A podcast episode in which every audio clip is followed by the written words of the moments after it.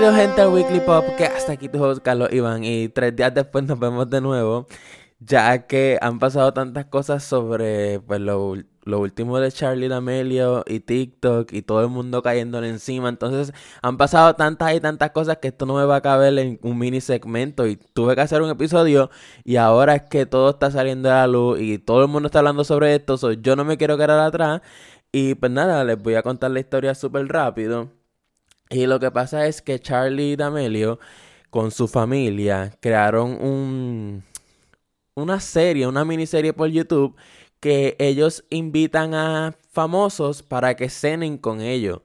Pues eh, su primer invitado fue James Charles. Como ustedes saben, él pues, es una persona que se ha llevado con Charlie desde hace tiempo. Incluso lo dijo hace como cinco minutos que subió un TikTok hablando sobre la polémica para, variar. Y ok, eh, ese video está en YouTube.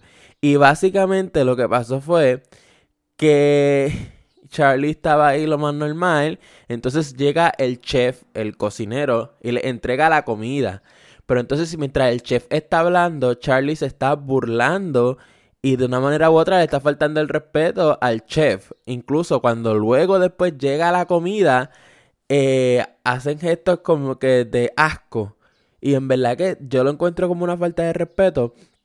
Ya que por más que sea, supuestamente él es amigo del papá y tienen confianza. Eso dice ella. Pero realmente no, sabemos a si no se conocen. Ahora mismo Charlie está tratando de buscar alguna excusa. O básicamente una manera para que la gente ya no le esté cayendo encima, ya que está perdiendo un montón de seguidores y eso no es nada bueno para las marcas que lo patrocinan.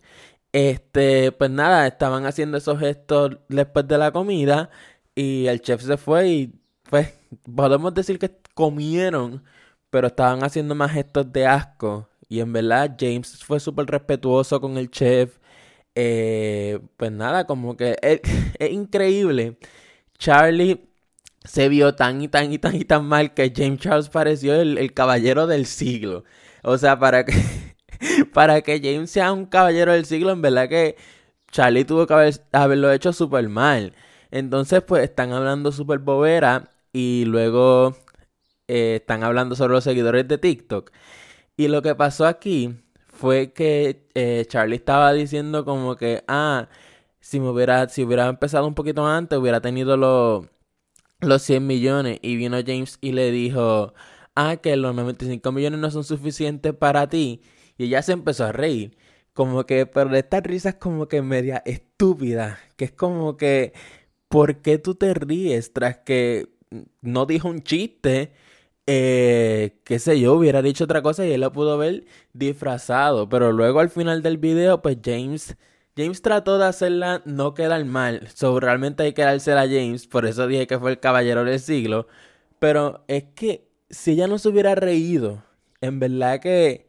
Bueno, es que como quiera, esos comentarios. Ustedes saben cuánta gente con verdadero talento le gustaría tener. No 95 millones. Que se conformen con, con un millón. O si acaso un poquito menos. Y esta viene de malagradecida y dice que, que 100 millones. Y estaba a punto de llegar. O sea, si ella se hubiera mantenido la boca callada, hubiera llegado. Y ya. No, pero otra cosa que me sorprendió es que si esa familia vio el video, y, o sea, saben lo que hablaron en ese video, ¿por qué lo subieron? Maybe lo del chef fue, hayan pensado que no iba a crear controversia, pero ese comentario es que se, se vieron tan inmaduras y tan irrespetuosas. De verdad que yo no sé cómo pudieron haber subido ese video. Pero recuerden, todo en esta industria es el dinero. So, pues, si lo tienen que hacer por dinero, lo hacen. Y ya, obviamente, ella es una familia adinerada desde, desde antes de que Charlie fuera famosa. Pero pues, ahora más negocios, todo esto.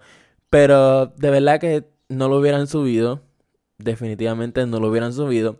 Pero luego de que pasó todo este papelón, eh, Charlie hizo un live en Instagram que no ha subido a TikTok, by the way, porque uno de esos TikTok últimos fue llegando a los 100 millones, porque le faltaban como un millón o algo así. Y la cosa es que ha perdido ya sobre dos millones de seguidores.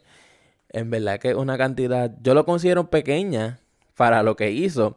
Pero poco a poco va a ir bajando. Ya que TikTok se está congelando de tanta gente dándole un follow. Anyway, la cosa es que ella hizo ese live por Instagram, estaba llorando. Y nada, lo que dijo es que la estaban amenazando de muerte, que por más que sea ya una, una persona humana, eh, yo lo entiendo, pero si ella quiso ser famosa, pues ahí tiene la fama. Eh, maybe nunca le tocó algo así tan malo. Esta yo creo que es su primer controversia más grande. Y la cosa es que no es una controversia con otra persona, una controversia con ella misma. O sea, el problema es ella aquí. No hay más nada.